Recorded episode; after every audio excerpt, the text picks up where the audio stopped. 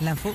Sur Nostalgie, l'info qui va bien. On apprend des choses ensemble tous les matins. 8h10, Sandy. Ouais, Philippe, on le sait, on le voit, il y a toujours des études de fait pour tout et Oui. n'importe quoi. Tout à fait. Le sport fait-il maigrir Le chou fait-il péter C'est souvent des études un petit peu bateau, ok Sauf que là, bah, je vous en ai euh, trouvé une qui va, je pense, intéresser tout le monde, surtout les adultes. La personnalité des connards expliquée par la science, c'est le titre de cette étude. Les connards. Les Il y en connards. a beaucoup. Hein. Il y en a beaucoup, c'est super sérieux en plus, c'est l'université de Géorgie qui vient de se pencher là-dessus. Et quand on prend le dico à connard, eh ben, il y a juste écrit insulte envers une personne au comportement déplacé, Ah, mais ça reste quand même très très vague. Alors d'après les résultats de cette grande analyse faite dans le monde entier, un connard, d'après la science, écoutez bien, c'est une personne qui fait partie de votre entourage direct où il ou elle est désagréable, colérique, antisocial et narcissique.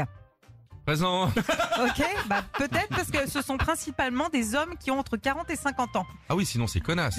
ah bah oui, Aussi. c'est normal. Et c'est obligatoirement ton entourage.